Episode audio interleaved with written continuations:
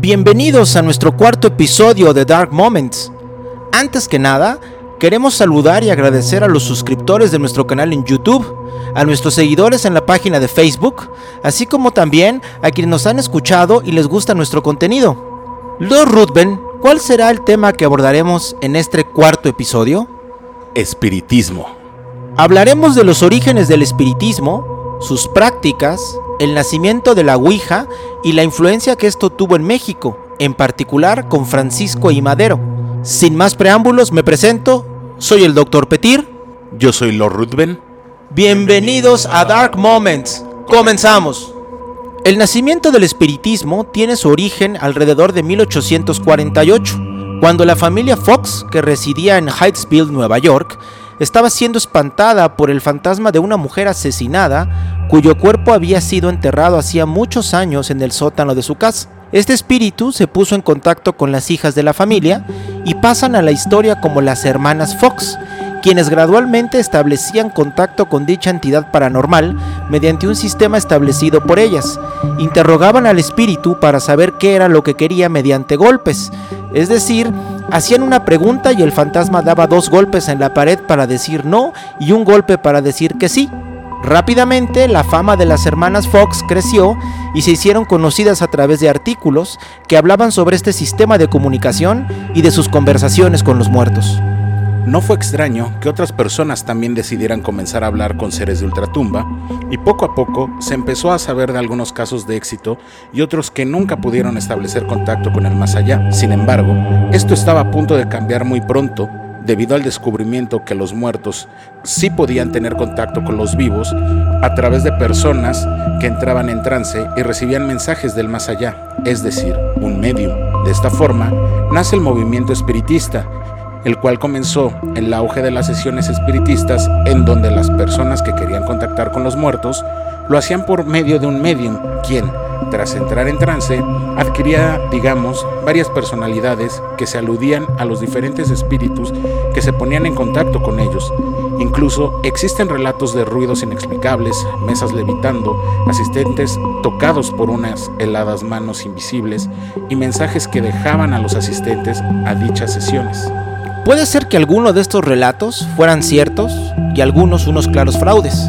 Sin embargo, estos testimonios dieron la fuerza que necesitaba el espiritismo para despegar, pero su auge y contenido filosófico se le debe a un famoso personaje cuyo nombre se le conoce en el mundo del oculto y del espiritismo como Alan Kardec. ¿Quién fue esta persona? En realidad su verdadero nombre era Hippolyte Léon Denisard Rivel, nacido en Lyon, Francia, el 3 de octubre de 1804, una persona de gran erudición que obtuvo el grado de maestro en letras y ciencias. Incluso realizó varias publicaciones e inventó un método pedagógico para aprender a contar y otro para memorizar la historia. Con el paso del tiempo, este erudito se interesó por algo llamado las mesas giratorias o parlantes, que eran mesas redondas en donde varias personas ponían sus manos sobre la misma y hacían preguntas a los espíritus, y la respuesta que estos seres del más allá daban hacían que estas mesas se movieran a la izquierda o derecha. Con el paso del tiempo, se incluyeron alfabetos y hasta punteros metálicos, y el medium que dirigía la sesión iba tomando nota de las respuestas que se daban. Como dato curioso, estas mesas parlantes o giratorias con alfabeto se transformaron hacia finales del siglo XIX en las tablas Ouijas, mismas que fueron patentadas en 1880. La patente fue registrada el 10 de mayo de 1880 a favor de quien se reputó como su inventor, Elijah Jefferson Bond, y fue Charles Kennard quien constituyó la empresa para la comercialización y fabricación de la tabla Ouija. Las primeras ventas de esta tabla datan de 1890 y de esta forma este artefacto, si es que lo podemos llamar así, se popularizó hasta llegar a nuestras casas como un medio de contacto con los espíritus. Regresando a la historia de Hippolyte León, fue una sesión espiritista en donde los espíritus le confirmaron que en realidad su vida actual era una reencarnación y que él había sido un druida en la antigua Galia, llamado Alan Kardec, y tenía como misión en su vida actual regar la doctrina espírita por el mundo. A partir de esta revelación, Hippolyte Léon Denisard Riveil adoptó su antiguo nombre, Alan Kardec, y de lleno profundizó en el espiritismo y participó en diversas sesiones y se consolidó como un maestro en la materia con dos importantes libros, el libro de los espíritus y el libro de los mediums. En enero de 1857 lanzó el primer número de su revista de espiritismo, la Revue Spirit, México no fue la excepción para que la doctrina espírita y sus prácticas llegaran a ser recurrentes entre los miembros de nuestra sociedad. De hecho, los grandes hombres de la Revolución Mexicana recurrieron a sesiones espiritistas o parapsicológicas realizadas en secreto desde 1929 hasta 1955. Estas se llevaban a cabo en casas particulares y participaban personas destacadas, intelectuales, políticos, escritores, abogados e investigadores. Todas estas sesiones quedaron registradas en actas públicas del Instituto Mexicano de Investigaciones Psíquicas. Por lo menos durante tres décadas el espiritismo fue una práctica común entre la clase intelectual y política de nuestro país. Francisco Ignacio Madero González, el padre de la Revolución Mexicana, se topó con el, espiritismo en 1891 en su casa. Su padre era suscriptor de la Revue Spirit de Allan Kardec por lo que desde los 18 años Madero adoptó la corriente espírita. Posteriormente, su padre lo envió a París a estudiar comercio y economía, y es en el medio parisino de la alta sociedad en la que Madero participó en diversas sesiones espiritistas y descubrió que en realidad él era un medium escribiente. ¿Qué es un medium escribiente? Es una persona capaz de contactar a los espíritus. Sin embargo, cuando se invoca a los seres de ultratumba, estos les dan mensajes al medium que se encuentra en trance por lo que en estas sesiones la persona que establece contacto con el más allá debe de contar con una pluma y hojas suficientes para que, una vez en trance, escriba los mensajes que los espíritus quieren comunicar.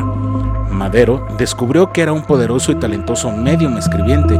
De hecho, uno de los primeros mensajes que recibe por parte de los espíritus fue, ama a Dios sobre todas las cosas y a tu prójimo como a ti mismo.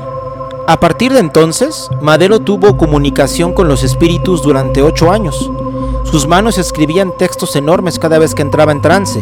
Se trataban de recomendaciones que los espíritus le hacían para cambiar sus hábitos, y en otros casos le afirmaban que él estaba destinado a cambiar el destino de México, que era el elegido para una gran empresa en beneficio de los mexicanos. Incluso los espíritus le comunicaron que tenía una gran capacidad de curación. Al principio las comunicaciones que Madero recibía de los espíritus eran firmadas por una entidad que se hacía llamar Raúl, a lo que él atribuyó que se trataba de su pequeño hermano, que falleció de cuatro años en un accidente y que lo contactaba desde el más allá para darle consejos. Posteriormente, se manifestó otro espíritu que se hacía llamar José Ramiro, que también le enviaba mensajes y le decía qué hacer para cambiar el futuro del país. Existen cartas entre 1907 y 1908 en donde Madero afirma que los espíritus del más allá le decían qué debía de hacer para derrocar a Porfirio Díaz, iniciar la Revolución Mexicana y transformar al país.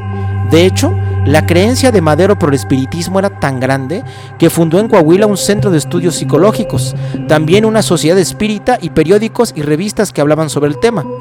Los espíritus fueron sus principales asesores ya siendo este presidente de México y todas las decisiones importantes que tomaba en la política venían directamente de la consulta con seres de ultratumba. Tal vez la única crítica es saber por qué los espíritus no lo previnieron de que en el futuro sería asesinado.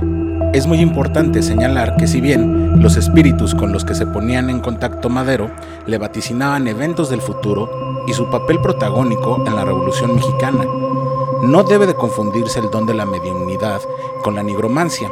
La nigromancia es considerada generalmente como una magia negra. Consiste en la adivinación del futuro por medio de la evocación de los muertos, generalmente mediante el examen de las vísceras de los fallecidos y o la invocación de espíritus requiriendo contacto con sus cadáveres o posesiones en vida. Hemos llegado así al final de nuestro cuarto episodio.